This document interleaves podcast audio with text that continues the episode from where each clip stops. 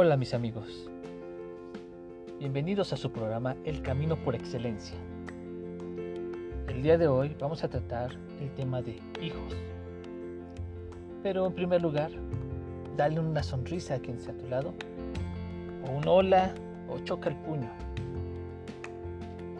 Primeramente vamos a reflexionar. Te voy a hacer una pregunta. ¿Cuál es la decisión más importante que has tomado? Piénsalo un momento. Creo que ya se te ha de haber venido a la mente muchas, muchas, pero muchas cosas importantes que has tenido que decidir. Pero solo piensa en una, la más importante decisión que has tomado. ¿Cuál puede ser? ¿Ya recordaste? Sí, muchas veces tenemos que tomar nosotros decisiones importantes en nuestra vida. En nuestra vida secular. Secular es algo que tiene una trascendencia, algo que continúa perpetuamente. Pero en este caso has tomado una decisión importante, el poder escuchar hoy la palabra de Dios.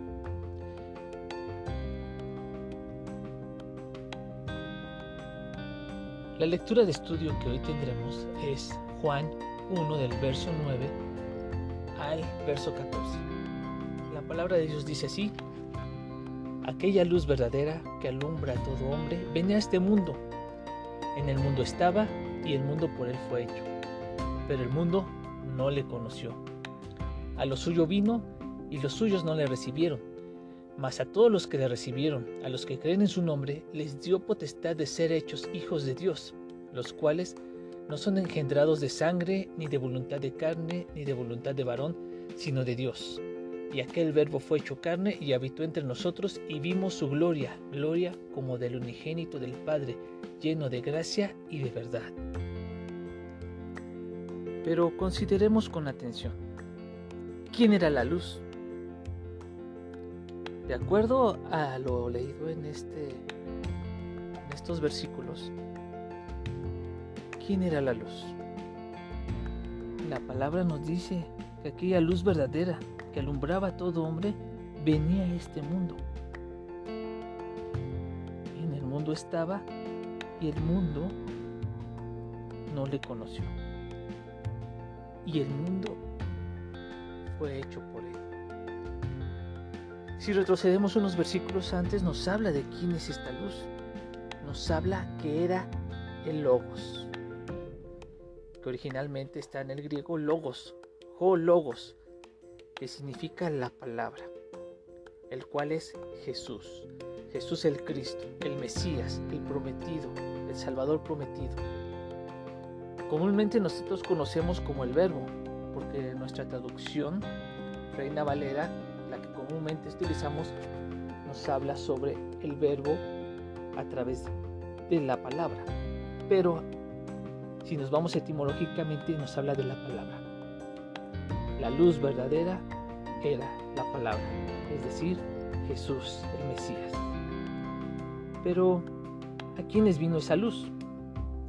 Claramente nos dice en el verso 11 que vino a lo suyo, vino con un propósito, pero los suyos, es decir, el pueblo de Israel, no le recibió. Pero ¿qué creen? Que gracias a ese rechazo dio la pauta para que todos nosotros los que no somos israelitas pudiésemos acceder a la luz. Tremendo, ¿no? Tremendo este pasaje en el cual nos dice que esa luz también fue proporcionada para nosotros. Bien, ahora aprendamos.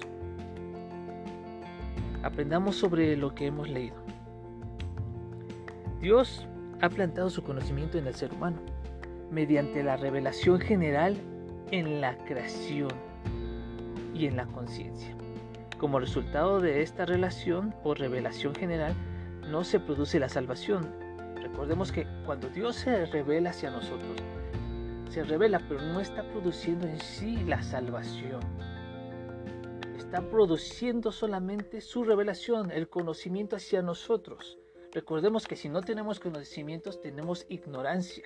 Somos ignorantes porque tenemos el desconocimiento de lo que está ocurriendo.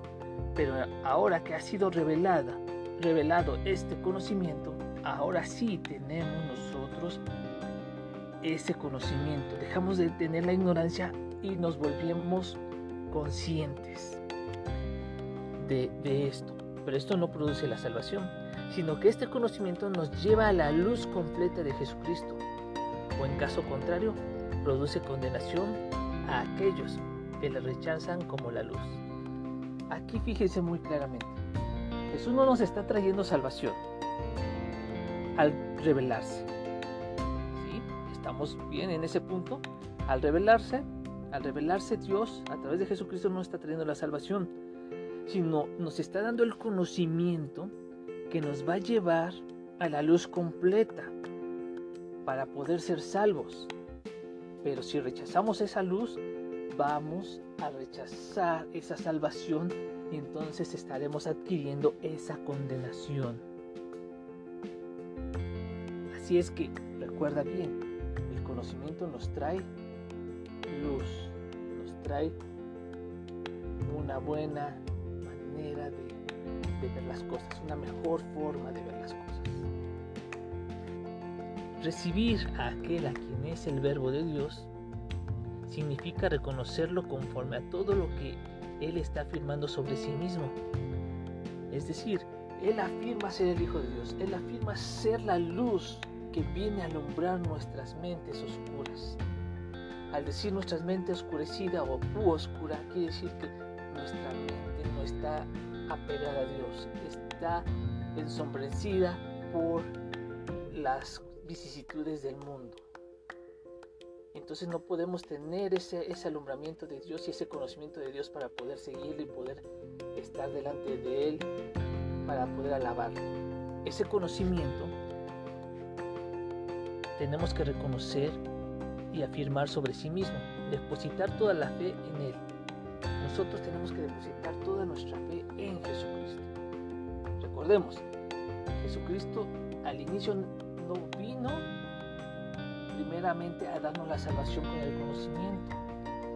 Vino a darnos ese conocimiento para que adquiramos esa luz y de esa manera poder llegar a la salvación. Sí, Jesucristo vino para darnos salvación, pero en el momento que estamos hablando, en este pasaje, estamos hablando de que no trajo la salvación en ese momento, sino vino a dar ese conocimiento para que esa luz nos alumbrase y pudiésemos llegar nosotros a la salvación. Quienes reciben a Jesús, el verbo, la palabra, el logos, reciben todo el derecho y la autoridad para reclamar el título de hijos de Dios. Bien, aquí viene lo importante que nos habla el verso 12. El verso 12 nos dice, mas a todos los que le recibieron, a los que creen en su nombre, potestad de ser hechos hijos de Dios. Nos vamos un poquito más profundo a este versículo. Un poquito más profundo. Dice que a todos los que recibieron, a los que creen en su nombre, les dio la potestad, también la autoridad, el derecho, de ser nacidos hijos de Dios ser engendrados de Dios. Es la forma en la que tú dices, Señor Jesucristo, yo te recibo, creo en tu nombre. Y ahora sí viene lo importante. Reclamo querer ser hijo tuyo. Porque yo te quiero recibir en mi vida. ¿Quieres recibir a Jesucristo como el Señor y Salvador de tu vida? Tienes que ser hijo de Dios. ser hijo de Dios. Estamos en este tema del hijo o hijos. Vimos en el tema anterior sobre nacer, ahora sobre hijos. Somos hijos al recibirle. No hijos, como dice el verso 3, que engendrados de sangre, ni de voluntad de carne, ni de voluntad de varón, sino somos hijos engendrados de Dios. Esa es la palabra correcta, engendrados de Dios. Nos dio la potestad de ser engendrados de Dios, es decir, hechos hijos de Dios, nacidos de Dios. Es necesario entender esta parte primordial. Tú, que eres alguien que busca de su palabra, que alguien que busca reconfortar su corazón, porque realmente en muchas ocasiones nos aturden tantas cosas o nos vienen tantas ideas o viene tanta información a, nuestra vida, pero tenemos que saber diferenciar entre lo que es correcto y lo que no es correcto. En esta ocasión debemos aceptar lo que es correcto en nuestra vida espiritual. Nuestra vida espiritual es muy importante pues es la que va a permanecer, la que va a perdurar después de partir de esta tierra. Después de que ocurra la separación de nuestro ser del cuerpo, nuestro ser espiritual. Así es que estos versos dicen que tienes que recibirlo, creer en su nombre, poder ser hijo de Dios. No está diciendo para poder llegar a ser cristiano, para llegar a ser evangélico, llegar a ser pentecostés, no está dando ninguna definición de denominación, sino está diciendo para que tú seas hijo de Dios.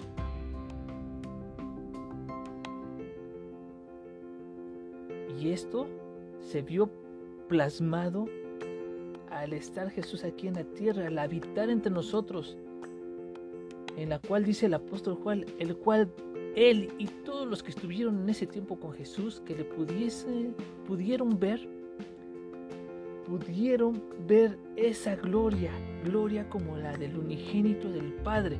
Al hablar del unigénito no está hablando de, de engendrar, sino de posición, el único termina diciendo ese versículo lleno de gracia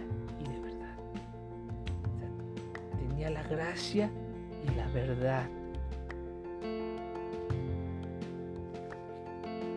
Así es que todo esto nos lleva a contestar unas preguntas. Ahora bien, contestemos. ¿Quién creó todo lo que existe en este mundo? ¿Tú? ¿Yo? No, ¿verdad? Tuvo que ser alguien superior a nosotros. Y aquí en la palabra nos dice que fue Jesús la palabra, aquella luz que vino a la tierra. Y ahora bien, ¿qué necesitas para ser hecho hijo de Dios? Tan sencillo, no tienes que irte a bailar a ningún lado, no tienes que hacer ninguna manda, no tienes que caminar ciertos kilómetros para llegar a algún lugar. Dice su palabra que solamente hay que creer en su nombre y recibirlo. Solamente eso es lo que necesitas creer en su nombre y recibir. No más. ¿Tú quieres hacerlo? Lo puedes hacer este momento. Dilo, Señor Dios Todopoderoso, creo en Jesucristo Y Salvador y lo recibo en mi corazón. Confieso que he pecado. Confieso que delante de ti no soy una persona buena para ser aceptada delante de ti. Pero yo quiero recibir esa salvación de parte tuya a través de Jesucristo y poder ser acepto hacia ti. Hiciste esto que acabo de hablar, bienvenido, eres hijo de Dios, ahora formas parte de la familia de Dios. Ahora bien, vamos a aplicarlo, apliquemos todo esto. Jesús vino a este mundo a traernos su luz, ¿cierto? Habitó entre nosotros, convivió entre nosotros. Imagínate eso, Dios Padre, que antes decía, no, es que tú estás allá arriba yo abajo, ¿y cómo tú vas a saber lo que yo sufro si tú no estás viviendo como yo vivo? Mira cómo está mi situación. Pero ahora te das cuenta de que Jesús vino a este mundo a traernos su luz y habitó entre nosotros, vivió entre nosotros, hizo todo lo que nosotros hacíamos. También dice aquí su palabra que vino por su pueblo Israel, su pueblo elegido, pero el cual le rechazó y eso nos dio la pauta para poder ser llamados hijos de Dios. Sí, para poder ser llamados hijos de Dios, al recibirle y creer en su nombre. Necesitamos recibirle y creer en su nombre para ser hechos hijos de Dios o nacidos de Dios. Recuerda bien, es necesario recibirle y creer en su nombre, de Jesús el Salvador, para ser hechos hijos de Dios o nacidos de Dios. Si le rechazamos, si tú le rechazas, estaremos aceptando o estarás aceptando la condenación de tu alma. Es una eternidad fuera y alejada de Dios. Una eternidad donde habrá sufrimiento. Y esto no se hace con el fin de asustar, ay, pues por eso tengo que aceptar a Jesús, para que no me vaya a ese sufrimiento. No. Esto es con el fin de saber que también hay una consecuencia al no aceptarlo. Pero si nos damos cuenta, lo principal está diciendo, acéptame, porque yo te hago mi hijo. No te está diciendo, primeramente, si no me aceptas te vas al infierno, por eso debes de aceptarme para que seas mi hijo y no te vayas al infierno, lugar de sufrimiento. No, ¿verdad? Está diciendo, acéptame para que seas mi hijo. Y después dice, pero si tú has decidido no aceptarme, tendrás una condenación para tu alma. Y tenemos un desafío, un desafío para nuestras vidas. El desafío es recíbele a Jesús, cree en su nombre para formar parte de la familia de Dios. No hay más palabras. Tienes que recibirlo, creer en su nombre para formar parte de la familia de Dios y ser su hijo. Ser su hijo Así que mis amigos, hermanos en Cristo, amigos en Cristo, vamos a ponerlo en las manos de Dios. Vamos a orar para recibir, creyendo en su nombre, esa salvación que nos trajo Jesús, esa luz que primeramente nos dio para traernos salvación y ser parte de la familia de Dios. Señor, tú que nos conoces, creemos hoy en ti seas en nuestras vidas. Queremos aceptarte porque hemos creído, creído en tu nombre y queremos recibirte para poder formar parte de tu familia, Dios. Ser llamados tus hijos. Asimismo, mis queridos amigos y hermanos en Cristo, vamos a orar para compartir a otros esta extraordinaria noticia. Padre bueno, nos conoces y conoces a toda la humanidad, pues somos tu creación. Por favor, permítenos compartir esta palabra, esta extraordinaria palabra, esta extraordinaria noticia a otros que no conocen, a otros que desconocen. Danos ese valor, danos esa ímpetu para poder predicar tu palabra. No como los predicadores vanos, sino como predicadores buenos y eficaces que nos has hecho. Asimismo, tenemos necesidades que por las que hay que. Señor, suple todas las necesidades, suple y conforta los corazones. Haz que las personas tengan el día de hoy una necesidad sean confortados y esperen en ti la solución a sus problemas. Que puedan hallar luz en su, en su entendimiento para poder resolver sus circunstancias. Todo esto bien, mis queridos hermanos, tenemos algo importante. Memoricemos en el corazón. Esto que vamos a memorizar en el corazón es Juan 1.12, que dice, mas a todos los que le recibieron, a los que creen en su nombre, les dio autoridad de ser hechos hijos de Dios. Así es. Esto debe de irnos, o más bien de llevarnos a pensar. Soy hijo de Dios, qué padre, qué bueno, me encanta. Porque no soy uno más del montón, soy uno más de la familia Dios. Así que mis queridos hermanos y amigos en Cristo, les mando un cordial saludo, un abrazo virtual y quedémonos reflexionando con estos versículos y este desafío que tuvimos el día de hoy para continuar en nuestro camino por la excelencia que es el amor de Dios.